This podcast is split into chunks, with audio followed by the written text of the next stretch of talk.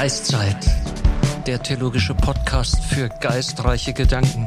Und für eine Theologie, die nicht aus der Zeit gefallen ist. RefLab. Herzlich willkommen zur neuen Folge unseres Podcasts Geistzeit.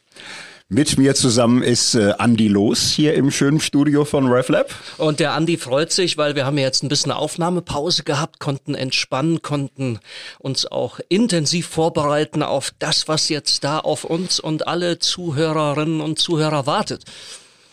Und äh, was euch heute erwarten wird, ist Charlotte von Kirschbaum. Charlotte, wer wird der eine oder andere fragen, der von sich glaubt, von Theologie ein bisschen was zu wissen? Charlotte von Kirschbaum, ja, kennt noch nicht jeder. Sagen wir mal kurz und knapp, es ist die Frau, die zusammen mit äh, einem anderen Schweizer Theologen namens Karl Barth eins der größten Werke der Theologiegeschichte mitverfasst hat, die kirchliche Dogmatik. Und dahinter steckt eine Geschichte, die so spannend ist, wie es jetzt schon klingt. Ja, und grundsätzlich, wir haben ja eine Reise durch die Schweizer Theologie angekündigt. Es könnte aufgefallen sein, es waren ja bis jetzt lauter Jungs, ne? lauter Männer, Brunner, Barth, Ragaz, Schlatter, all die. Es ist Zeit, jetzt nicht nur eine Frau zu machen, wir werden mehrere Frauen vorstellen. Frauen, die Theologie treiben, feministische Theologie. Wir werden das äh, zu zweit beginnen. Wir werden aber auch Gästinnen haben. Ihr könnt ja raten, wetten, spekulieren, vermuten, wer da alles so kommen wird. Es wird mehr als eine sein. Bevor wir da einsteigen heute, Andi, wie geht's dir damit? Ähm, Theologie von Frauen, feministische Theologie. Was, was ist da deine Geschichte mit? Ja, meine Geschichte, ähm, also ich beginne mal, ich beginne mal hier jetzt. Äh, ich finde das ja schon interessant, wenn jetzt, also man könnte ja den Eindruck haben, zwei Männer über 50, Weiße und dann auch noch Deutsche unterhalten sich jetzt mal über feministische Theologie in der Schweiz. Was soll das alles? Also da ist natürlich eine Grundverunsicherung dabei. Meine Geschichte, ja, die, die hat sich heute Morgen auch wieder ereignet. Du warst dabei. Ich habe die Claudia Röck äh, zufällig getroffen, ähm, Pfarrerin der, äh, der Landeskirche in, in Rütti. Und ich habe sie kennengelernt 1997 in Vancouver, Kanada. Und äh, sie war dort schon total begeistert von feministischer Theologie und, und wie da eine Befreiung stattfindet. Und wir sind immer heftig aneinander gerauscht. Damals auch aus Unwissenheit, aus Angst, nicht viel Ahnung gehabt, habe ich äh, ganz, ganz gut dagegen gehalten. Ähm, also ich muss ehrlich sagen, für mich ist das jetzt hier eine hochintensive Weiterbildung. Warnung an alle, die hier zuhören.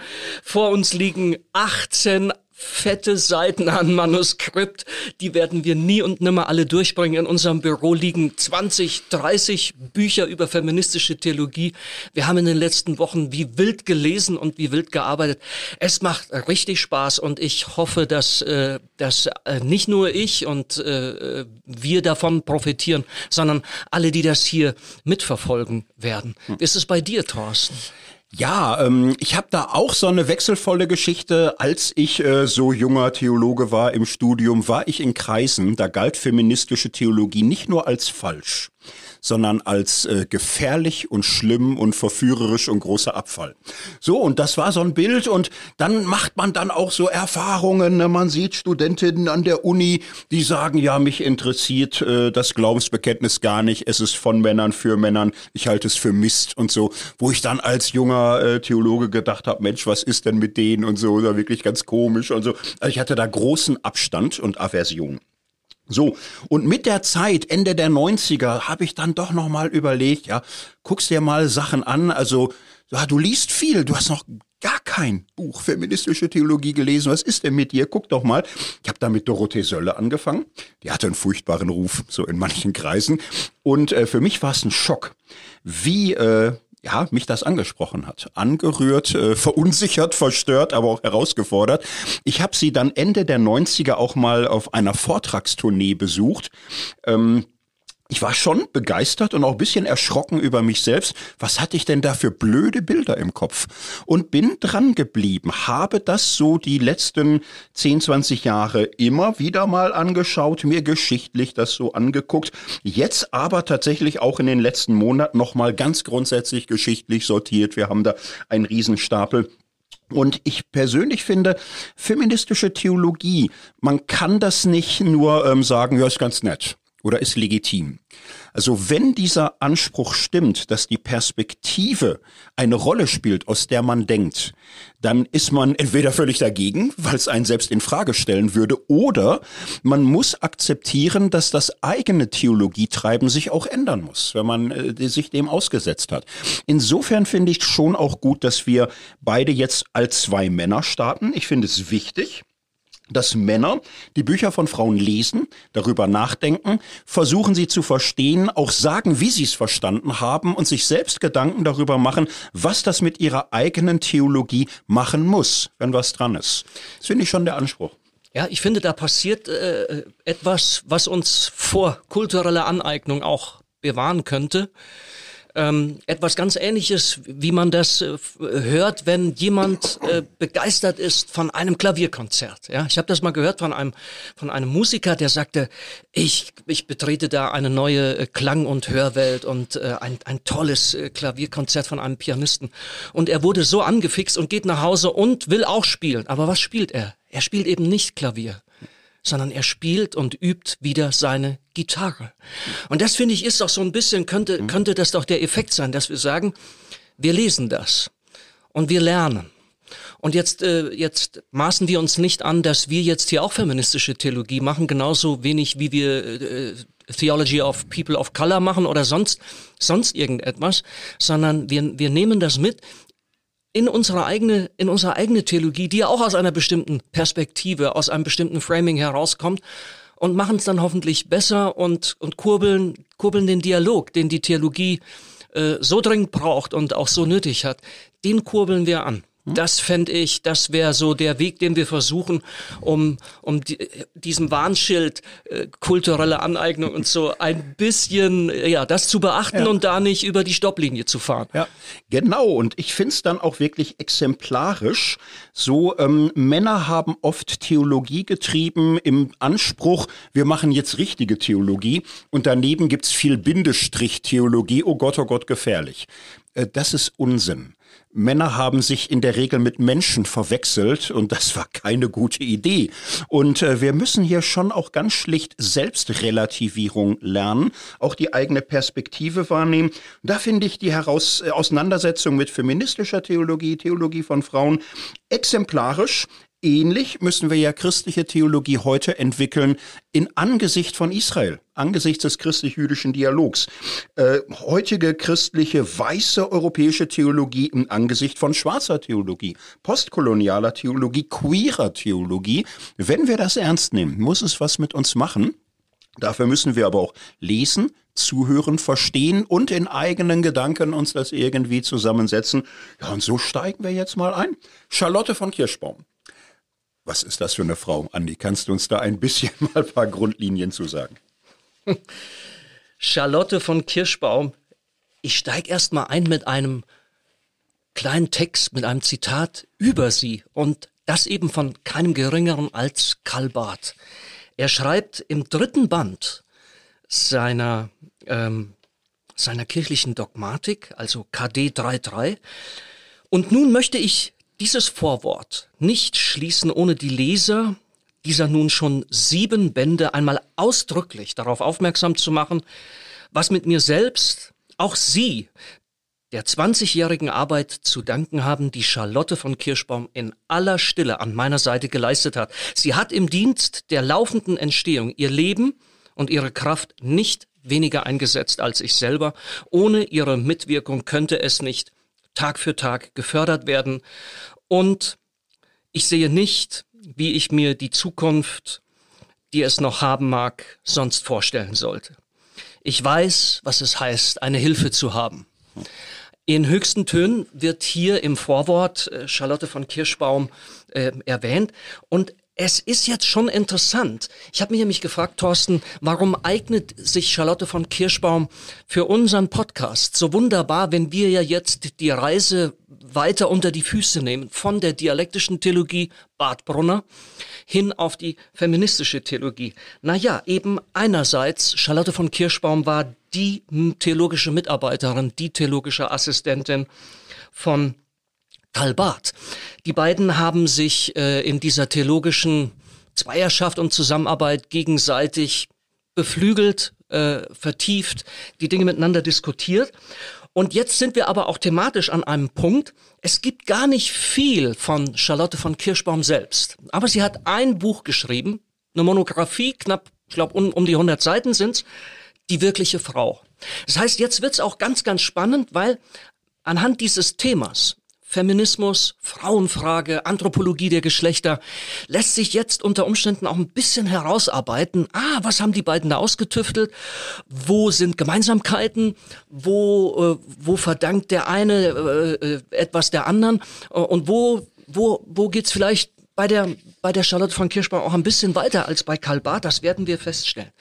Dann kommt natürlich noch dazu, sie ist nicht nur die theologische Mitarbeiterin, sondern die äh, wir wissen das heute. Sie war auch die Geliebte von Karl Barth in dieser eigenartigen Dreierkonstellation, ähm, dass Karl Barth verheiratet mit Nelly Barth, zugleich aber im selben Haushalt auch mit ihr gelebt hat. Und jetzt wird's natürlich total spannend, weil, wenn man sich das jetzt mal überlegt, da sind jetzt zwei Menschen, ein verheirateter Mann, eine unverheiratete Frau, die leben in einer außergewöhnlichen Liebesbeziehung ähm, miteinander im Kontext eines Haushaltes, wo die Ehefrau äh, Nelly Barth noch mit dabei lebt. Und jetzt diskutieren die, jetzt äh, schreiben die eine Anthropologie der Geschlechter. Jetzt geht es hier um, um äh, Rollenzuteilungen um, und, und was weiß ich, um die Frauenfrage, über Unterordnung und so weiter.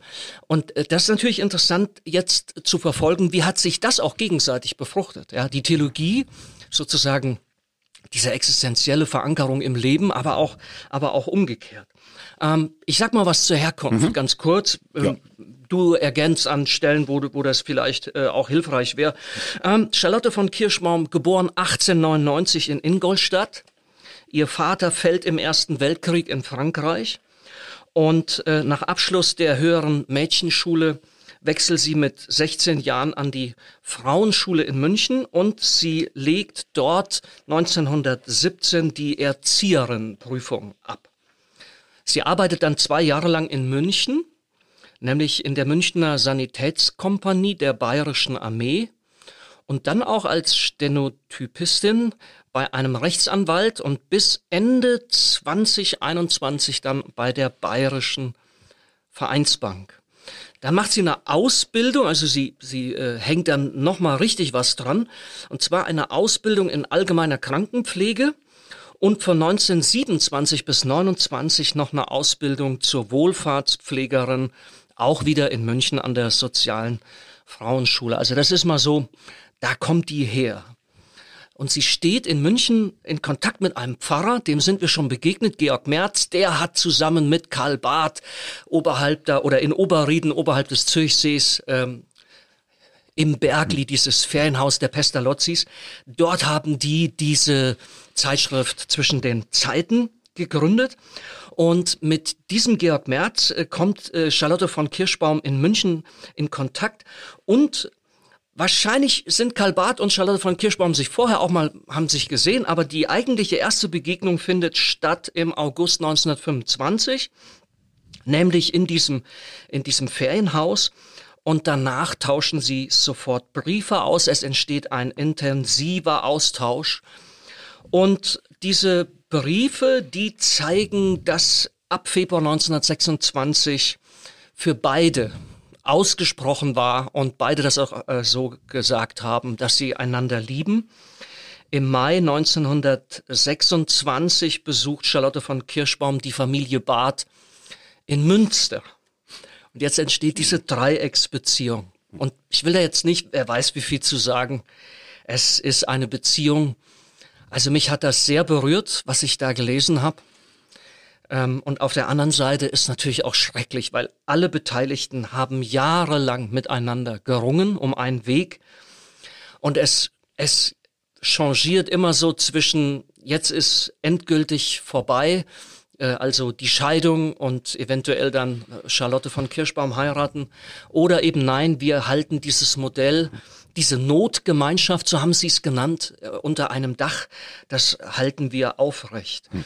Äh, 1933, da eskaliert das Ganze, weil Nelly Barth dort sagt, ich halt's nicht mehr aus. Und es ist interessant zu sehen, zuerst wünscht sie die Scheidung, aber dann die beiden anderen nicht, also Karl Barth nicht und auch Charlotte von Kirschbaum nicht. Und dann sind die aber doch bereit und dann will sie wieder nicht. Eine hochinteressante Geschichte. Was man dazu sagen muss, ist, ähm, dieses Modell, was die da gewählt und sich immer wieder auch abgerungen und abgequält haben, das hat schon ganz stark auch mit den geschichtlichen äh, Gegebenheiten damals zu tun. Also es ist Kirchenkampf, äh, die Theologie Kalbats ist, um, ist umstritten, ähm, er ist eigentlich auch enorm herausgefordert. Und letzten Endes, so habe ich zumindest äh, echt aus den Texten auch rausgelesen, das ganze System ist schon ein System, was dem Herrn Barth und seiner Theologie und seiner Berufung und seinen Aktivitäten einfach dient und, und äh, ja, zuarbeitet. Ja, ja und es ist ja hart. Also äh, man darf das, was die gelebt haben, in keiner Weise vergleichen mit dem, was wir heute Polyamorie nennen. Man könnte ja sagen, oh, wie modern, vor 100 Jahren schon zu dritt zusammengelebt. Nee, nee, nee. Also es, es war keine einvernehmliche, allseitige Lebensgemeinschaft. Es war dann so, dass Bart mit äh, Charlotte, mit Lollo den Schreibtisch und das Bett und die Liebe teilte und mit seiner Frau Nelly den Namen, fünf Kinder, Haus und Besitz. Und es war für beide Frauen unsagbar schmerzhaft, für Charlotte von Kirschbaum war schmerzhaft, nicht öffentlich äh, dazu stehen zu können. Er stand öffentlich quasi nicht zu ihr. Nur im allervertrautesten Kreis war es klar, sie konnte keine Kinder haben, was sie ganz gern gewollt hätte, aber für ihn war klar, das geht nicht, dadurch würde es öffentlich. So, und für seine Frau ist das natürlich auch eine furchtbare Katastrophe. Sie hat fünf Kinder mit ihm und er hat da eine Mitarbeiterin und Geliebte im eigenen Haus. Und immer waren es riesige Werte, nicht? Gegenüber Charlotte war es immer, ich brauche dich, das Werk, die kirchliche Dogmatik, ohne dich schaffe ich das nicht. Ich brauche dich, ich brauche keinen Assistenten, der die Stunden zählt. Ich brauche eine Person, Tag und Nacht zur Not, mit der ich ein riesiges Werk im Gespräch gestalten kann. So und mit Nelly Barth, unsere Kinder, die Familie, der Name, der gute Ruf. So, und beide Frauen äh, haben erheblich an der Gesamtsituation gelitten. Er natürlich auch aber er war derjenige, der Familie und den Ruf und die Liebe und die Arbeitsgefährtin hatte. Die Frauen mussten sich erheblich mehr verbiegen. Und was das konkret auch bedeutet hat, Charlotte von Kirschbaum hat von Karl Barth 100 Mark monatlich bekommen. Also sie hat ihr ganzes Leben eigentlich äh, dem hingegeben, äh, diesem Modell und auch, auch, auch dem, dieser Theologie, von der sie überzeugt war, das ist es das muss jetzt wirklich in die Welt, das muss weiterentwickelt werden. Das ist ungefähr so ein Monatslohn einer ungelernten Arbeiterin damals. Und ähm, das ist schon eine große Abhängigkeit, in die sie da auch gestellt worden ist. Ja. Ähm, auf der anderen Seite, sie hat gewählt, also sie hätte auch ähm, Theologie studieren können. Sie hat nämlich 1933 Prüfungen abgelegt, die ihr das gestattet hätten. Und wenn man jetzt mal äh, versucht zusammenzufassen, was die gemacht hat, dann kann man echt grob sagen, ähm, einerseits äh, kümmert sie sich natürlich um alles Mögliche an Sekretariats- und Verwaltungsaufgaben. Also sie zieht 1929 äh, im Hause der Familie Barth in Münster ein, ja, und ähm, also sie, je, je länger, je mehr und vor allen Dingen je berühmter Karl Barth wurde, hat sie sein Leben wirklich geschmissen und organisiert. Aber du hast es schon angedeutet, nicht nur das, sondern da entsteht zum Beispiel eine Zitatensammlung zur Theologiegeschichte. Und man kann davon ausgehen, dass sie diesen Reichtum, diesen theologischen Material, Materialreichtum, äh, dass sie den maßgeblich mit in die kirchliche Dogmatik hineingebracht hat. Also so kleingedruckte Exkurse und noch ein Ausflug dahin und dahin. Sie hat äh, Karl an dieser Stelle stark geholfen. Sie überarbeitet und redigiert seine Texte Sie stellt eine Sammlung von dogmatischen Texten zusammen, die sie teilweise auch exzerpiert und für ihn zusammenfasst. Die hat sogar Thorsten Latein gelernt, damit sie die entsprechenden Quellentexte im Original lesen kann. Also die, die, die war wirklich ein Brain, die war hochbegabt. Hebräisch und Griechisch auch, ne? Das ganze Programm. Absolut. Latein auch, alles obendrauf, ja. Und sie hält ihn dann äh, auch auf dem Laufenden hinsichtlich der zeitgenössischen Fachliteratur. Auch so ein bisschen so, ja, mal gucken, was sich da regt und was da kreucht und fleucht und wenn dann äh, Kritik kommt oder so, damit äh, Karl Barth weiß, was, was anrollt, damit er sich vorbereiten kann, damit äh, er entsprechend äh, reagieren kann. Ja, sie war ihr Wik es, äh, sie war sein Wikipedia, ne? Sie hat dann aktuelle Aufsätze gelesen, abends immer gerieft, was ist wichtig? So, also sie war seine KI, sein Get Abstracts, alles was man so möchte, ne? Kleine Plauderei aus dem Nähkästchen. Äh, hier bei uns äh, bei Fokus Theologie, äh, da bist ja du, Thorsten Dietz, unser Wikipedia. Nein, mit dir, mit dir bleibt man auch immer wieder auf dem Laufen, weil du so unfassbar schnell und alles aufnimmst und liest. Ich habe da ein paar Mal an dich gedacht. Ja, also die hat auch äh, äh, echt dann zum 70. Geburtstag bringt sie eine Festschrift für Karl Barth raus, 78 Beiträge. Das hat sie zusammen mit ähm, dem Ernst Wolf gemacht und ähm, ja, da könnte man noch ganz viel erzählen, auch wie sie sich persönlich und auch fachlich um die Studierenden von Karl Barth gekümmert hat. Ähm, sie hat aber auch eigenständig weitergearbeitet. Also es ist nicht nur so, und da werden wir ja gleich drauf kommen, gerade in diesem Bereich die wirkliche Frau, ihre Monographie, das ist so, wo man merkt, sie, sie hat sich auch ähm, eigenständig mit Themen weiter beschäftigt und die für sich auch weiter bedacht und dann natürlich auch wieder in die gemeinsame theologische Arbeit eingespeist. Und wenn man das Buch liest, ähm, hat man ständig das Gefühl, das ist doch Bart. Also sie, sie, sie denkt und schreibt und intoniert wie er. Das ist sehr, sehr eng. Und so war auch das Leben. Ne? Es gibt so eine Geschichte, wir hatten ja die letzten Folgen Brunner und Bart. Brunner kam so im Alter zu einem Versöhnungsbesuch, er brachte seine Frau mit und das ging dann so, Frau Brunner ging zu Nelly Barth, Frau Barth, die saßen dann unten und tranken Kaffee. Brunner ging mit nach oben zu Karl Barth und Charlotte von Kirschbaum. Und sie diskutierte da theologisch mit. So, sie lebte ein Leben, was damals im Grunde nicht vorgesehen war, was irgendwo auch immer so am Rande war, oft eben auch schmerzhaft, weil sie in bestimmten Zusammenhängen immer das Fräulein von Kirschbaum war, was ignoriert wurde, wovon man nichts wissen wollte. So, und sie war aber auch doch immer mit dabei in einer sehr, ja, prekären, oft anstrengenden Position. Was ich interessant fand, ich glaube, es war die 500-Jahr-Feier der, der Theologischen Fakultät Basel, wo er gesagt hat, dass jetzt Charlotte von Kirschbaum auch eingeladen werden sollte. Das haben sie nicht gemacht. Und dann ist er nicht hingegangen. Das war für mich so, ähm, dann in den späteren Jahren schon so doch ein Hinweis, dass, ähm, ja, dass er, dass er da eine Bewegung gemacht hat. Ja, dass, keine Ahnung, ob das vielleicht auch dann in bestimmten Kreisen sicherlich ja auch bekannt gewesen ist. Ja, wir können das abschließen. Eigentlich ein trauriges Ende.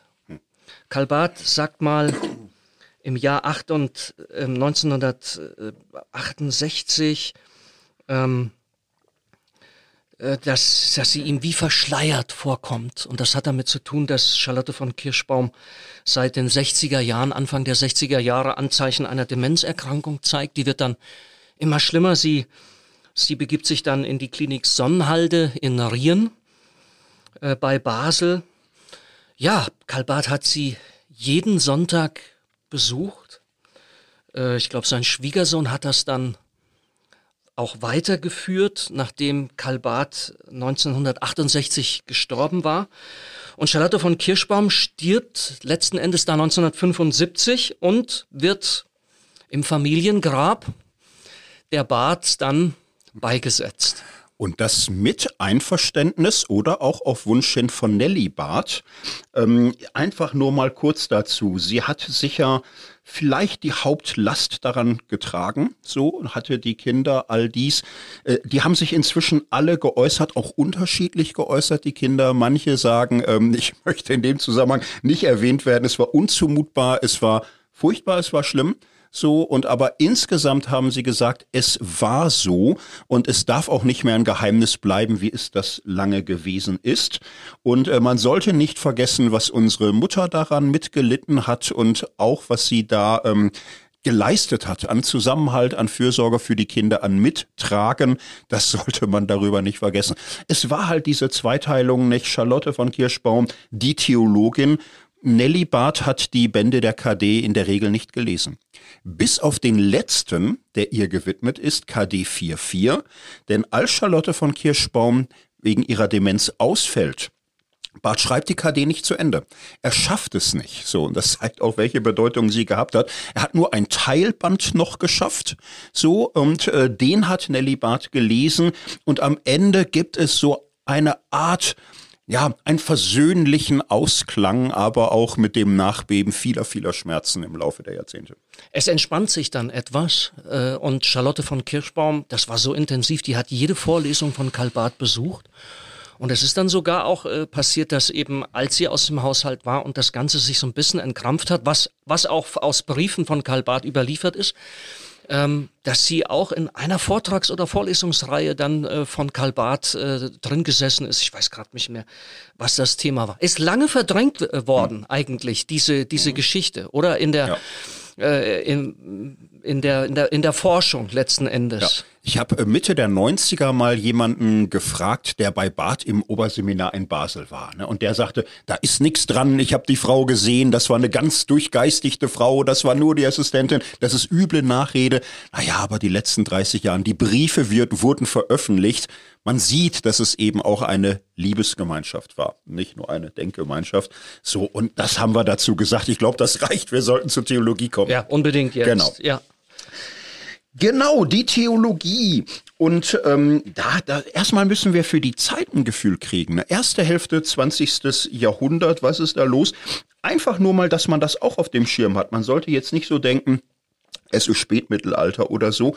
Ähm, es gab ja Frauenbewegung, es gab bürgerliche Frauenbewegung, es gab in Deutschland zum Beispiel auch Wahlrecht der Frauen. In der Schweiz gab es das noch nicht. Man sollte jetzt umgekehrt nicht denken, die Schweiz ist dann noch im Mittelalter oder so. In der Schweiz gab es die ersten Frauenordinationen 1918. 1918 gab es bereits zwei Frauen, die ordiniert wurden. Das waren Rosa Gutschknecht und Elise Pfister. Sie wurden beide in Zürich ordiniert, hätten angestellt werden können für eine Kirchengemeinde. Damals war es der Staat, der gesagt hat, ja Moment mal, Frauen haben doch gar kein passives Wahlrecht, so in der Gesellschaft, äh, Staatskirche, das könnt ihr nicht machen. Das, das geht nicht. So, also sie wurden daran gehindert, eine Gemeindestelle zu kriegen. Sie haben dann ebenso als ähm, ja, Gemeindehelferin für viel weniger Geld. Eigentlich dasselbe gemacht wie die Männer, aber es war natürlich so eine Zeit in Gärung. Und wenn man sich so die damal, das damalige Spektrum der Diskussion anschaut, kann man das sehr schön machen anhand von zwei Frauen, die Charlotte von Kirschbaum selbst bespricht in ihrem Buch Die wirkliche Frau, nämlich Gertrud von Lefort und Simone de Beauvoir. Ähm, zwei Frauen, die eine sehr katholisch-konservativ, die andere ähm, nicht christlich, atheistisch, sozialistisch, feministisch. Ich mache mal ganz kurzen ähm, Grundriss davon. Gertrud von Lefort hat auch ein wildes Leben, war mal theologische Mitarbeiterin von Ernst Trölsch ist Herausgeberin der Dogmatik von Ernst Trölsch, also der Glaubenslehre. Sobald danach konvertiert sie, wird katholisch und ja, ist so Repräsentantin, Schriftstellerin eines konservativen Katholizismus. Eine Frau, die sehr kritisch ist gegenüber dem modernen Liberalismus, auch gegenüber der modernen Frauenbewegung. Vor 90 Jahren schreibt sie ein Buch über ähm, ja die die Frau und äh, in diesem Buch sagt sie vor über 90 Jahren, 19, 1934, fast 19 Jahren, und sagt, wir wissen nicht mehr, was die Frau ist. das, das, ist, das ist, das ist der ja. schöne Gruß an alle, die denken, ja, es gab mal die goldenen Zeiten und die sind auch noch nicht so lange her und da war doch klar, was Mann und Frau ist. Also Augenzwinker, Augenzwinker. Genau. Nein, die, die stellt die Frage. Es ist nicht genau. klar. Äh, das, ja. das, das scheint ein Menschheitsthema zu sein. Sie sagt, wir wissen das alles nicht mehr. Die Frauenbewegung geht in die Irre. So, und sie erklärt uns Gott sei Dank, was eine Frau ist. Sie sagt, was ist die Frau? Die Frau begreifen wir in ihrer tiefen symbolischen Wesenseigenschaft, wenn wir uns drei Dinge klar machen. Die Frau hat ihre Bestimmung als Jungfrau, als Braut und als Mutter. So als Braut ist die Frau dem Mann zugeordnet und als Mutter ist die Frau den Kindern zugeordnet. Und das ist für sie das Wesentliche. Die Frau ist nicht der Mensch für sich. Die Frau ist nicht Mensch durch ihr Selbstsein in Autonomie und Selbstbestimmung. Die Frau ist Frau als Mensch für andere, für den Mann, für die Kinder. So, und sie sagt, die Kirche hat das immer so gesehen, die Bestimmung der Frau ist die Mutterschaft, die leibliche Mutterschaft. Im Grunde wird man dadurch eigentlich erst wirklich Frau. Und dann sagt sie, es gibt aber die Gefahr dabei, dass die Frau sich an die Kinder und an den Mann verliert, dass sie also ein bloßes Rädchen im Getriebe wird. Das wäre falsch. Das Besondere ist ja gerade, dass die Frau nicht nur ein Werkzeug oder Instrument wird, für Kinderpflege, für, für Ehe oder so, sondern dass sie sich bewusst hingibt. Die bewusste Hingabe an den oder die anderen, das ist ihre Berufung. Und darum ist es so wichtig, dass sie als Jungfrau vor Gott, als Jungfrau vor Gott berufen ist, selbst zu sein als ein Mensch der Hingabe. Und sie sagt dann, in der äh, Welt darf es nicht um Frauenrechte geben, so etwas gibt's gar nicht, das ist alles ein Irrtum. Es gibt ein Kinderrecht der Welt auf die Frau, aber die Frau soll nicht von ihren Rechten schwärmen, sondern Hingabe leben. So, und das macht sie ausführlich. Ich habe das Buch ganz gelesen und verblüffend fand ich es dann aber schon auch interessant. Das gibt's ja heute auch. Also man kann sagen, es ist ein komplementäres Bild von Frau und Mann. Die Frau ist die Empfangende, die Hingegebene. So, es ist antimodern, es ist zeitkritisch. Ich habe mich gefragt, warum kann ich Ihr Buch besser lesen als heutige Frauen mit ihren Anti-Gender-Büchern? Ähm, der Punkt ist, es ist ein sehr konservatives Buch, frei von Gehässigkeit frei von diesem Herabsetzen, Schlechtreden, Schwarzmalen, diesem Kulturkampf, die ist einfach wahnsinnig konservativ. Und im Blick auf die Frauenbewegung ist sie voller Mitgefühl und sagt, die armen Frauen wissen ja gar nicht, was ihre Bestimmung ist. Sie gehen in die Irre. Also man sollte das Buch, glaube ich, wirklich lesen. Gertrud von Lefort. Es ist ein konservatives, essentialistisches Bild von Frauen, jetzt gar nicht mein Ding, aber so als äh, Position, glaube ich, viel stärker als vieles heute. So, und, und wer, wer, wer jetzt äh, aufmerksam zugehört hat, äh, hat natürlich bei diesen äh, Stichworten äh, die Frau als, als Jungfrau, als Braut, als Mutter äh, schon ahnen können. Sie macht das letzten Endes an Maria fest. Ja. Mhm. ja? Ähm, hat, würdest du sagen, dass, dass diese dass dieses, diese großzügige Art, diese nicht gehässige, diese nicht austeilende Art vielleicht auch damit zu tun hat, dass sie es an diesem, an diesem Urtypus dann hm. festmacht?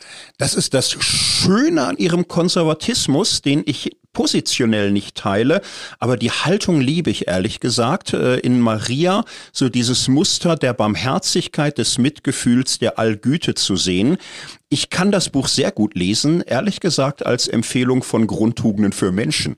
Der Fehler des Buchs besteht meines Erachtens darin, dass sie Frauen etwas vorschreiben will, was doch für uns Menschen alle hilfreich ist. Mehr marianisch sein ist für Männer und Frauen, glaube ich, ganz gut und Männer brauchen es nötiger. Hm. So, und darum finde ich das Buch schon wirklich sehr, sehr spannend, so dieses marianische. Ja, aber es ist eben komplementaristisch, essentialistisch. So, Simone de Beauvoir ist heutzutage ja viel, viel berühmter. 1949 schreibt sie ihr Buch Das andere Geschlecht. So, und wir stellen sie jetzt nicht mehr vor als die Frau an der Seite von Sartre. Witzigerweise ist ihr Buch äh, Das andere Geschlecht doch heute wirkmächtiger als alle Bücher von Sartre auf einem Haufen. Es wird Zeit, dass wir anfangen von Sartre zu reden, als dem Mann, der die Ehre hatte, an der Seite von Simone de Beauvoir lieben, denken und leben zu dürfen. Nein, aber es war auch da ein Geben und Nehmen Themen so, aber wirklich anders als Barth und Charlotte von Kirschbaum, weil Simone de Beauvoir als Schriftstellerin und als Philosophin Grandioses. Ich bin Fanboy, ehrlich gesagt. Muss mich jetzt wahnsinnig zusammenreißen, auf den Punkt zu kommen. Ihr zentrales Schlüsselzitat ist ja, man kommt nicht als Frau zur Welt, man wird es. So, und das behauptet sie nicht einfach. Sie zeigt es auf über 900 Seiten. Sie zeigt es, wie die Frau gepresst wird in Rollenideale, in Wesensvorstellungen, das, was wir bei Gertrud von Lefort finden, diesen Essentialismus, diesen Komplementarismus, so geht Frau. Als Frau bist du leise, in aller Stille, zurückhaltend, demütig, stellst dich nicht in die ersten Reihe, du dienst, du hilfst, du unterstützt. Und äh, sie beschreibt das für, für ein ganzes Leben, wie die Frau in diese Rolle gepresst wird.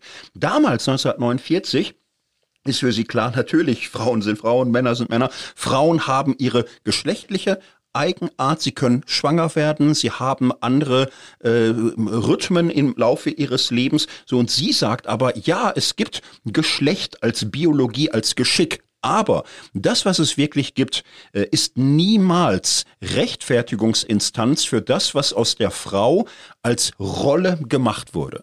Das ist regelrecht ein Mythos. Man hat die Frau in einen Mythos des ewig Weiblichen verstrickt. Die Frau war immer Projektionsfläche von Männern, die bestimmt haben, was die Frau zu sein habe. Jetzt erstmals im 20. Jahrhundert haben Frauen die Position sagen zu können, Moment mal, das sind wir gar nicht. Und was wir wirklich sind, wissen wir doch selbst nicht. Wir brechen doch gerade erst auf. Wir wollen eine Welt, des Miteinanders, wo Frauen über sich bestimmen können, wo sie wirtschaftlich selbstständig sind, wo sie geistig selbstständig werden. Und das heißt, sie müssen sich Auseinandersetzungen mit vielen Zuschreibungen und müssen sich wieder und wieder häuten, um dem Mythos Frau zu entkommen und das zu werden, was die Welt noch nicht gesehen hat, eine freie, eigenständige Frau, die sich selbst zu Männern in Beziehung setzt und auf Männern wartet, die dieses Gegenüber wirklich auch akzeptieren und mittragen können. In die Richtung muss es eigentlich gehen. So, diese beiden Positionen, essentialistisch, konstruktivistisch, das ist für diese damalige Zeit typisch und jetzt Theologie, Charlotte von ja, das, das ist dann, genau, das ist dann eben auch, sind ja mindestens jetzt schon mal die, äh, so zwei Fronten, äh, ähm, mit denen es Charlotte von Kirschbaum in ihrem Buch die wirkliche äh, Frau zu tun hat. Äh, ich ergänze nochmal, das ist hm. doch dann eigentlich, naja, ein bisschen Entmythologisierung, oder? Ja. Entmythologisierung an einem Punkt, wo aber dann die existenziale Interpretation äh, gerade erst im Anrollen ist. Ja. An, das ist äh, das ist der Punkt, wo wir uns jetzt befinden und in diesen ähm, in diese Zeit fällt dann auch dieses Buch von Charlotte von Kirschbaum, die wirkliche Frau. Wollen wir noch ganz kurz bei Brunner und Barth anknüpfen, mhm. weil ähm, die haben wir jetzt schon gehabt und dann ziehen wir sozusagen von denen die, äh, die Linien die Linien rüber zu zu der Monographie von ja. Charlotte von Kirschbaum. Ja, zu Brunner einfach ganz kurz. Brunner ist interessant auf der Kippe 1932 1938 das Gebot und die Ordnung nicht oder dann auch Gerechtigkeit 1938. Brunner mit seiner Naturrechtsidee hat damals schon so die Überzeugung, die Frau als weibliche Natur ist mehr empfangend als produktiv, mehr nach innen als nach außen gewandt, mehr stillbewahrend als aufsuchend, mehr nährend als zeugend, mehr pflegend als gründend. So die Stimme der Natur ist ganz eindeutig Frauen so, Männer so. Also Brunner teilt im, im Grunde diesen Essentialismus, der im 18., 19., 20. Jahrhundert total dominant ist. Frauen und Männer sind wesensverschieden und müssen in der Gesellschaft entsprechend ihre Rolle finden. Aber es gibt bei Brunner durchaus so Punkte, wo er sagt, oh, wir haben wahrscheinlich den Frauen so die eigenen Entwicklungsmöglichkeiten hier und da verkürzt. Dass die jetzt nach Befreiung von geschichtlich gewordenen Fesseln verlangen, ist ja vielleicht auch verständlich. Und Brunner deutet an einer Stelle sogar an, was Frauennatur sei und was für Möglichkeiten in ihr liegen, vermag heute noch niemand mit irgendwelchen begründeten Bestimmtheiten zu sagen. Es ist wahrscheinlich, dass das, was das nächste Jahrhundert darüber denkt und weiß, ziemlich anders aussehen wird, als das, was jetzt gerade kirchliche Ethiker so bestimmt zu wissen meinen. Das ist ein güldener Satz. Ne? Da hat er ist gut gealtert. Vieles, was er sonst schreibt, ist gar nicht gut gealtert. Aber nehmen wir das ja, ein bisschen so prophetisch, bisschen ja. prophetisch. So und jetzt, was, was ich ja. interessant finde jetzt bei Karl Barth ist, ja. der hatte ja eigentlich echt auch in der Auseinandersetzung mit Emil Brunner eine echte Scheu vor allen Ordnungen, die man meint, da irgendwo aus der Natur und so weiter äh, ableiten zu können und am Ende das noch als einen Anknüpfungspunkt zu verstehen für den christlichen Glauben, für die Theologie und äh, für die Religion. Deswegen ist es jetzt interessant zu beobachten, wenn Karl Barth äh, sich zusammen mit Charlotte von Kirschbaum, äh, die aber dort ja kaum auftaucht. Ja. Äh, er zitiert sie an manchen Stellen, mhm. also im Einzelnen können wir das jetzt da nicht äh, hier großartig KD zitieren, aber, aber sie, sie ist da relativ unsichtbar. Und es ist jetzt die interessante Frage, was, was wird jetzt, wie taucht jetzt, äh, warum taucht aber trotzdem diese ganze Terminologie von Zuordnung, Einordnung, Unterordnung, Überordnung und so weiter, äh, wie taucht, wie kommt das jetzt äh, aber doch wieder rein in, in die äh, Theologie? Genau, das ist das Spannende, nicht? Karl Barth war ja der Gegner von Naturrecht, von natürlicher Ordnung, von all dem. Und jetzt könnte man ja hoffen, Barth müsste doch der Erste sein, der sich frei macht von dieser Naturrechtsideologie. Er könnte der Obi-Wan Kenobi der Frauen werden, die letzte Hoffnung, die Rettung, der da endlich mal einen Schlussstrich zieht. Und der hat es aber nicht geschafft. Das ist schon ganz interessant. Ähm, die Bad Kirschbaumsche Anthropologie fängt ja so an, wie man sich's bei Bad vorstellt. Nicht? Was Frauen und Männer sind, das wissen wir nicht aus der Natur. Wir wissen es nicht aus der Empirie. Das Maß des Menschlichen ist Jesus Christus. Wir brauchen eine von Christus her begründete Anthropologie und das muss auch gelten für das Verhältnis von Mann und Frau. Und jetzt sind wir gespannt, aber wie macht er weiter?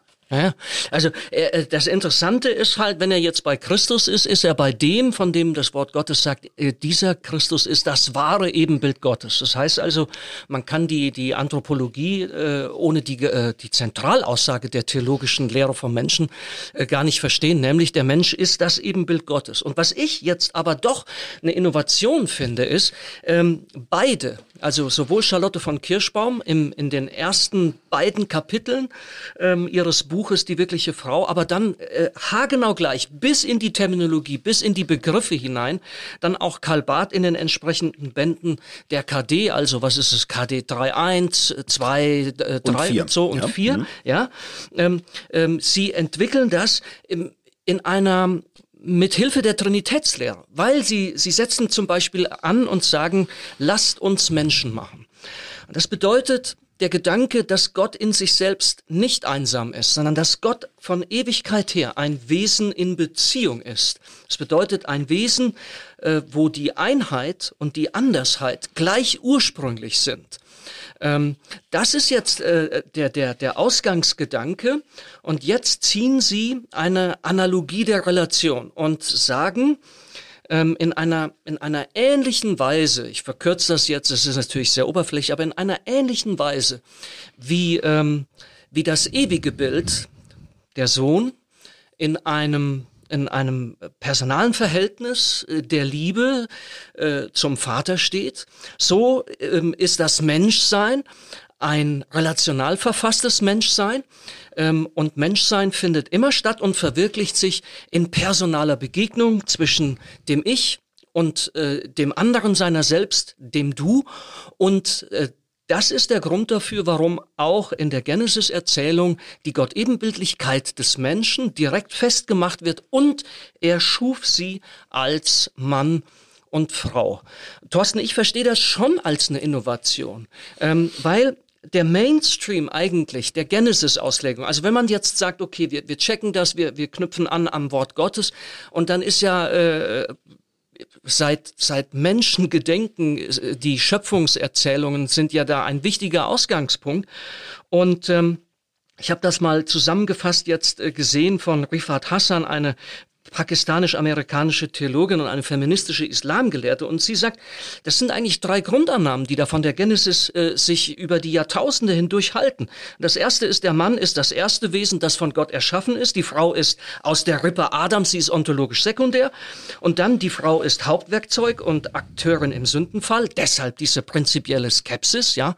Die Frau als das Einfallstor des Bösen und als drittes, die Frau ist nicht nur aus dem Mann, sondern sie ist auch für den Mann, diese Gehilfin Geschichte. Ähm, ihre Existenz ist also, man könnte sagen, nicht fundamental, sondern instrumental. Demgegenüber finde ich das jetzt schon einen Fortschritt, diese hm. Analogie der Beziehung und von dort zu, zu fragen, ja, wie geschieht jetzt diese Zuordnung und, und, und was geschieht dort in der Liebe zwischen, in der Beziehung zwischen Mann und Frau? Also natürlich ist es eine Innovation. Ich hätte halt noch mehr erwartet. Ne? aber natürlich ist es stark und ähm, die Passagen sind wirklich auch schön zu lesen. Ich habe mich echt noch mal festgelesen in KD 3.1 und 3.4. So dieses Menschsein in Beziehung, Menschsein im Dialog, Menschsein im Gespräch, das wird äh, fantastisch ausgeführt von ihm und er macht es eben jetzt nicht, zum Beispiel wie Gertrud von Lefort, dass das so äh, alles auf die Frau geschoben wird, so sie ist der Mensch für andere oder so. Nein, für, für beide. So der Mensch existiert wirklich nur in der Begegnung, im Gegenüber, im Hören, im Sagen und im sich sagen lassen. Das ist sehr, sehr gut. Und ähm, nach allem, was wir wissen, was gerade auch Charlotte von Kirschbaum die Barth immer wieder gebrieft hat, der ähm, ja Martin Buber sage so und so und so und so und so und so. Am Du wird der Mensch zum Ich, nur in der Beziehung, in der Begegnung ist wahres Menschsein.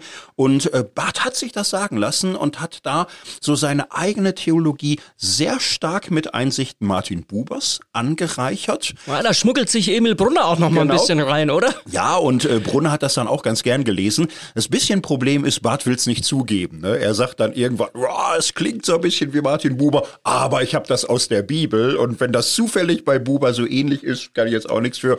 Ah, da hätte man ehrlicher sein können. Also er hat es auch gelernt.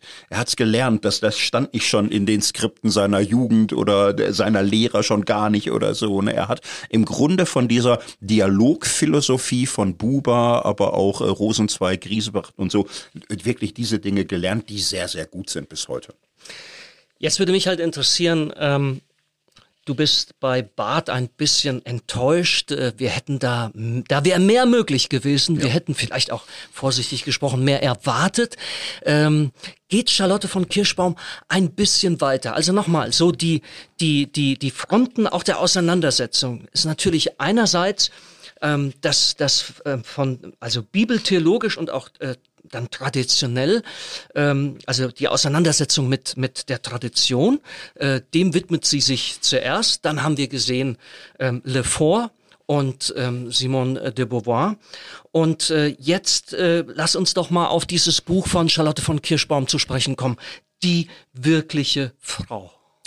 Genau, und wenn man sich das erste Kapitel anschaut, naja, es äh, batjanert vor sich hin, so, und äh, macht diese schönen Dinge, diese wirklich guten Dinge stark, nicht? Der Mensch an sich ist nicht der wirkliche Mensch, das ist eine I abstrakte Idee, das ist äh, so, der Mensch existiert in der Begegnung und das gilt grundsätzlich für beide ähm, und äh, auch Liebe als Bestimmung, Liebe, die Existenz des anderen zur eigenen Existenzbedingung werden zu lassen, das ist Berufung des Menschen, also das führt sie sehr, sehr gut aus.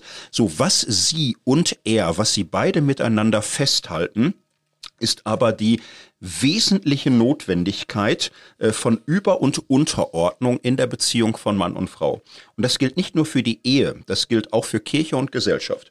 So bei Barth klingt das so, er sagt, das Zusammensein von Mann und Frau ist nicht irgendwie abstrakt zu bestimmen, sondern es ist durch eine Ordnung bestimmt. So, und Ordnung heißt Folge, Ordnung heißt Vorordnung und Nachordnung, Überordnung und Unterordnung. Es gibt zwischen beiden diese innere Ungleichheit, die respektiert werden muss. Die ordnungsgemäße Ungleichheit von Mann und Frau ist für ihn eine Sache, die letztlich auch christologisch begründet ist, so wie Christus sich dem Vater unterordnet und der gläubige Christus so die Frau dem Mann, so, da werden ein paar Paulus-Verse so für genommen.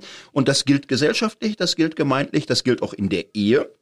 In der Ehe heißt es eben darin, dass es der Mann ist, der Verantwortung für die Gemeinschaft trägt.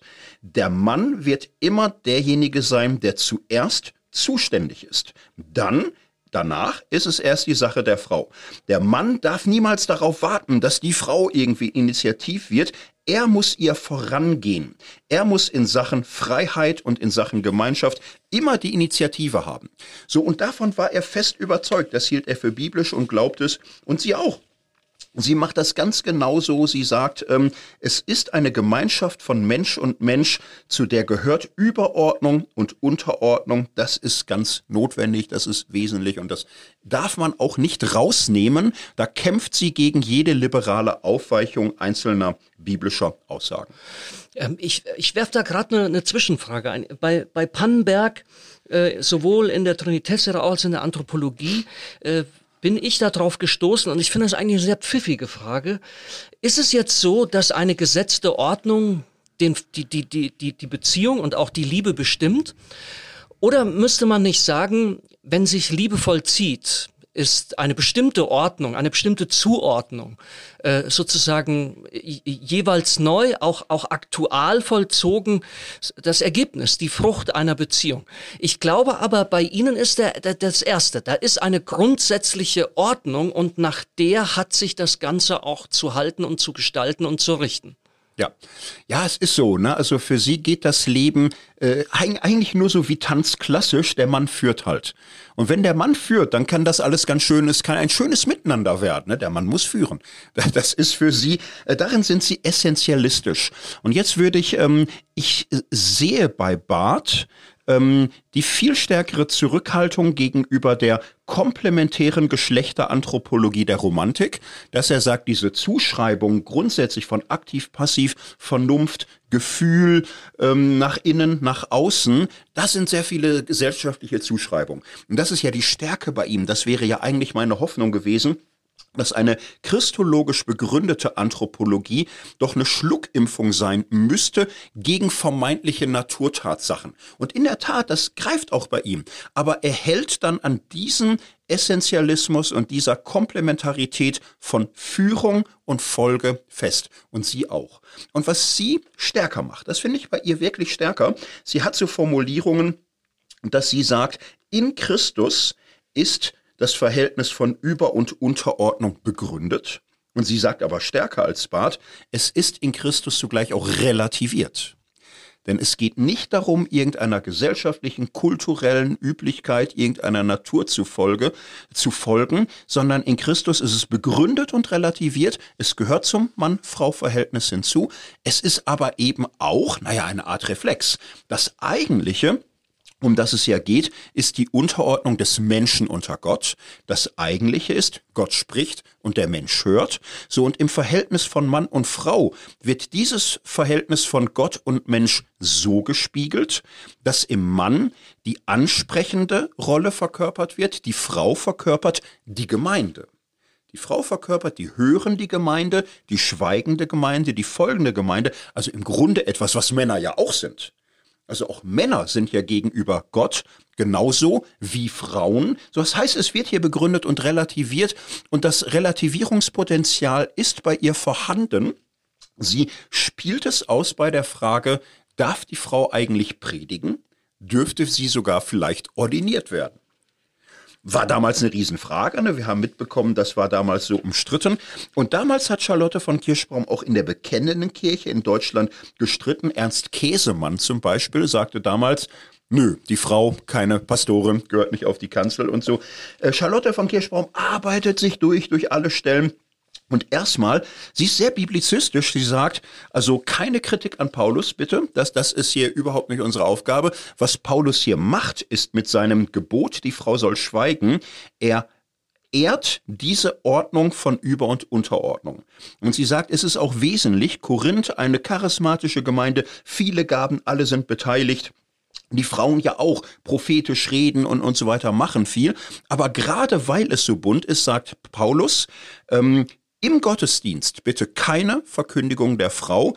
Die Frau soll schweigen. Und Kirschbaum deutet es so, sie repräsentiert symbolisch ähm, die menschliche Haltung gegenüber Gott. Der Mensch schweigt, Gott redet. So, und dann sagt sie am Ende, heute aber haben wir doch das komische Problem. Wir haben Gottesdienste, das ist eine Versammlung, in der alle Männer schweigen bis auf einen. In unserer heutigen Welt macht es keinen Sinn, dieser Anweisung von Paulus zu folgen, denn das, das kann am Ende nicht sein. Die Frau ist ja auch berufen zu reden. Wir sollten nicht kämpfen für das Recht der Frau auf Ordination. Aber wenn eine Frau dazu berufen ist, so sich fühlt und auch viele andere das Gefühl haben, das ist so, dann sollte das möglich sein. Denn das ist keine fixe, ewige Ordnung. Es ist symbolisch wichtig, aber sie kann auch durch Ausnahmen durchlöchert werden. Auch Frauen können predigen, sollen Zeugnis geben. All das gibt es in der Bibel und das sollte heute auch sein. Es könnte vielleicht sogar den Gottesdienst wieder lebendiger machen. Also sie macht so ein bisschen was aus ihrem Innovationspotenzial theologisch. Vielleicht nicht genug. Ne? eine der, eine der Kanten entlang äh, derer sie das jetzt auch in Auseinandersetzung mit äh, Simone de Beauvoir und auch der feministischen Bewegung entfaltet ist, dass sie sagt, naja, also denen geht es um die Befreiung der Frau, während sie sagt, wir sind doch befreit. Und jetzt möchte sie einen Beitrag dazu leisten, dass auch die Frauen diese Freiheit, die ihnen zugeeignet und zugeschenkt ist, entfalten und ausreizen. Da ähm, Das ist ein, das ist ein interessanter, ein interessanter äh, Twist. Mir scheint, dass das in der damaligen Zeit so etwas Vorherrschendes war bei denen, die sich eine kritische Distanz als Frauen zur feministischen äh, Bewegung äh, geschaffen oder bewahrt haben, ähm, dass sie, dass sie mit diesem, mit diesen Stichworten Emanzipation und Befreiung äh, vorsichtig waren und haben aber trotzdem viele gute Punkte eingebracht, um den vorhandenen Spielraum und Freiraum ähm, von Frauen für Frauen dementsprechend auszureizen. Ich habe dieses, äh, dieses Buch, Die wirkliche Frau, auch so verstanden. Aber ähm, sagen wir mal, auch dort wäre natürlich noch einmal mehr möglich gewesen. Ja. Also mir kommt zum Beispiel, kommt es mir so vor, dass, dass äh, Charlotte von Kirschbaum jetzt so die exegetischen Tools, die dann hinterher die feministische Theologie entwickelt hat, kultiviert hat und auch gebraucht hat. Diese Tools, durch die man eben äh, feststellt, das Wort Gottes, ja, wir knüpfen dort an, aber wir sind uns bewusst, dieses Wort Gottes wird geschrieben, wird gesprochen, die Offenbarung Gottes wird äh, empfangen, erlebt in einem patriarchalen Kontext, äh, da haben Männer das Sagen. Da sind Männer diejenigen, die, die äh, eben diese aktiven Subjekte sind und die die Geschichte machen. Und diese Tools, diese, diese Mittel, um jetzt äh, aber trotzdem die Stimme der Frau in der Heiligen Schrift deutlich zu machen, und dann auch das Emanzipatorische, das, Be das Befreiungspotenzial der Bibel als Wort Gottes äh, in die Gegenwart, in der wir jetzt eben diskutieren, äh, Mann und Frau. Wer ist das? Und, und wenn ja, was? Und äh, wie ist jetzt das Verhältnis? Ähm, das, ähm, da, da ist, da wurde dann der, der, der nächsten Generation schon viel, viel mehr gegeben und die haben da viel mehr gemacht. Genau, und diese Geschichte werden wir in den nächsten Folgen ja weiter verfolgen.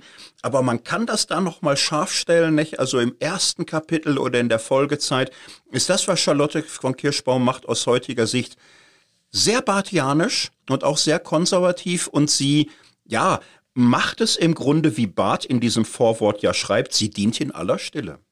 So, sie dient in aller Stille ihr Leben lang. Eine einzige Monographie zur Frauenfrage. Und da klingt sie fast teilweise wie eine Sprechpuppe Barths, die so seiner Theologie folgt. Und dann setzt sie da aber ihre anderen Akzente am stärksten finde ich tatsächlich in der Auseinandersetzung mit Gertrud von Lefort und Simone de Beauvoir. Äh, bei Gertrud von Lefort nimmt sie äh, im Grunde das aus Simone de Beauvoirs Sicht wahr als Mythologie. So und sagt, auch die Heilige Schrift weiß, dass diese allgemeinen Bilder und Programme über den Menschen gar nicht äh, triftig sind, gar nicht zustimmig. Wenn im christlichen Bereich solche verwendet werden, wenn man von der christlichen Frau, der christlichen Phänomen, äh, äh, Familie oder in dem christlichen Abendland spricht, so sind das soziologische und nicht biblische Begriffe. Das ist ja ein Riesenpotenzial. Nicht? Also diese Entmythologisierung macht sie mit. Die Bibel schreibt, sie denkt geschichtlich. Und die Analysen von de Beauvoir sagt, sie sind weithin zutreffend und auch für uns lehrreich. Warum sollten wir hier nicht ein Stück Wegs zusammengehen können? Das macht sie auch so und aber eben nur ein Stück Wegs für sich persönlich, ja im Grunde fast nicht. Sie akzeptiert diese Rolle, als Frau zu verzichten auf Ehe, auf Kinder, auf wirtschaftliche Selbstständigkeit. Sie lebt vom Taschengeld. Und das ist ja der Hauptpunkt auch bei Simone de Beauvoir, oder sie sagt, das ist das Erste. Ohne wirtschaftliche Selbstständigkeit wird die Frau immer erleben, dass die Männer mit ihr machen, was sie wollen. So, das ist Musteranfang. Dafür ist sie Soziologin genug, ohne das geht's gar nicht. Man kann immer sagen, ja, aber die drei haben es ja freiwillig gewählt. In ihren 20er Jahren hatte Charlotte von Kirschbaum eine Wahl. In ihren 30er Jahren ist sie bereits äh, Flüchtling. Ganz anderer sozialer Status in der Schweiz. Sie hat irgendwann überhaupt keine Wahl mehr. Sie ist komplett wirtschaftlich, sozial in jeder Hinsicht abhängig. Welche Wahl hast du da noch? Ne? Das ist doch irgendwo auch das Tragische und Harte und Schmerzhafte ihres Geschicks. Und wie Menschen mit ihr umgehen, ist oft auch bitter, bitter, bitter. Und ähm, Mehr Simone de Beauvoir hätte ihr sicher gut getan, aber hätte vielleicht auch dieses Gefüge gesprengt. Was sollen wir sagen? Wir sind nicht drin. Aber sie sieht es zumindest. Ne? Sie, sie beschreibt es und geht mit dieser Befreiungsidee weiter mit. Du hast es gesagt, was sie nicht hat, ist ein Bild von der Bibel, dass die Bibel Gottes Offenbarung ist in einem Kontext zutiefst patriarchalischen Denkens. Und diese Frage zu stellen, wo ist die Bibel hier geprägt von diesem patriarchalischen kulturellen Hintergrund und wo finden wir gegenkulturelle Impulse, die wir von der Mitte der Offenbarung her verstehen können als Befreiungsanstöße über diese Zeitprägung hinaus. Das hat sie nicht. Dieses ganze Denken ist ihr fremd. Sie liest die Bibel ziemlich harmonistisch und äh, hat da nicht so einen Zugriff und macht es im Grunde aus einer dogmatischen Gesamtschau. Und das ist halt die Grenze, da geht es 10, 20 Jahre später anders weiter. Ich hatte den Eindruck, sie, äh, sie kommt ja äh, Simone Beauvoir wirklich stark entgegen, dockt bei ihr an, verwendet das aber stärker in ihrer Kritik an dieser mariologisch aufgeladenen, essentialistischen ja. Konzeption von äh, Le Fort, mhm. ja. Und ähm, was ich am Ende des, des Buches auch also ein bisschen eine Überraschung fand, weil ich dachte, jo, das ist ziemlich, das ist ziemlich noch in den, in, im Rahmen dessen, was, was man so kennt. Das ist, das ist gut äh, orientiert, äh, das ist äh, relativ traditionell mit einzelnen Aspekten, die da neu sind. Und ich hätte da jetzt gar nicht, und auch wenn sie dann die beiden äh, besproch, bespricht in den entsprechenden Kapiteln, da ist sie zunächst mal mehr kritisch, dass sie dann doch sich so weit dem gegenüber öffnet. Und das ist für mich der Punkt, wo ich eben auch denke, da wäre, da wäre für sie vermutlich schon mehr möglich ähm, gewesen. Ja. ja, und die Bad Kirschbaumsche Theologie hat mehr Potenzial, als die beiden zu Lebzeiten gehoben haben. Und das verdankt die Bad Kirschbaumsche Theologie wesentlich auch ihren Impulsen, ihren anthropologischen Einsichten und ihrem offenen Blick für die Rolle der Frau, ganz schlicht auch für das Gewicht und die Bedeutung einer Geschlechteranthropologie. Also überhaupt KD 3, 400 Seiten, Männer und Frauen, haben die meisten nicht gemacht. So, ne, da steckt sehr, sehr viel drin. Und ja, schauen wir mal, was folgende Generation daraus machen. Konnten die sich vielleicht als letzte Frage noch, als letzte Gedanken, mir kommt es manchmal so vor, dass sich dass sich an dieser Stelle, wo mehr möglich gewesen wäre, eben auch auch etwas zeigt, was mir insgesamt in dieser Bartschen Theologie immer wieder nicht gefällt. Diese unaufhebbare Subjektivität Gottes, das Gefälle zwischen Gott und uns. Es ist zwar eine Analogie der Relation, wo man sagt, die Analogate sind die innertrinitarischen Beziehungen, mit der Unterordnung äh, des, der, der freiwilligen, liebevollen Unterordnung des Sohnes unter den Vater und, und der Vorrangstellung des Vaters. Und dem entspricht dann auf der, auf der anthropologischen Ebene dann eben auch die Zuordnung äh, von Mann und, und Frau. Ja? Ähm, aber letzten Endes kippt das Ganze dann doch meines Erachtens auch, weil eben das Gefälle zwischen Gott und Mensch so einseitig ist. Ja?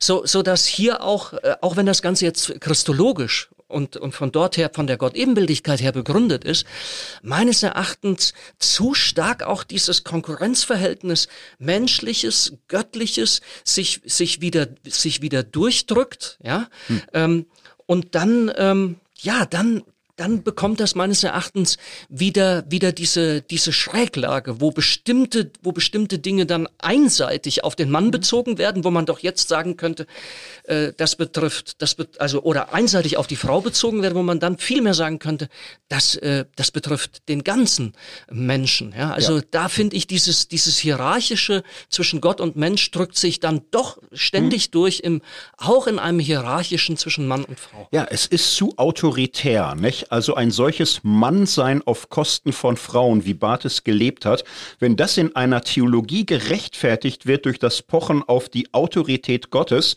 dann ist auch das Gottesbild an der Stelle zu autoritär. So und Barths Theologie hat die Potenziale, das in Frage zu stellen. Und das machen wir mit Barth gegen Barth an dieser Stelle. Ja, und ich bin jetzt sehr gespannt, wenn wir nachverfolgen werden, das, was hier angelegt ist, das wird jetzt weiterentwickelt, das wird aufgenommen, das wird verschärft. Jetzt kommt es wirklich zu, zu einer feministischen Theologie, auch in der Schweiz, wenn auch mit, mit Verzögerung. Ich denke, so viel darf man sagen. Wir werden uns in der nächsten Folge eben auch vor allen Dingen zwei Theologinnen äh, zuwenden, die waren auch noch zögerlich äh, mit feministisch und Emanzipation und Gleichberechtigung, aber die haben dann doch noch mal in einer anderen Weise die Anliegen äh, weitergeführt, die bei Charlotte von Kirschbaum aufgenommen sind und schon angefangen worden sind zu entwickeln. Äh, ähm, ähm, Else äh, Kähler und ähm, Marga Bürig.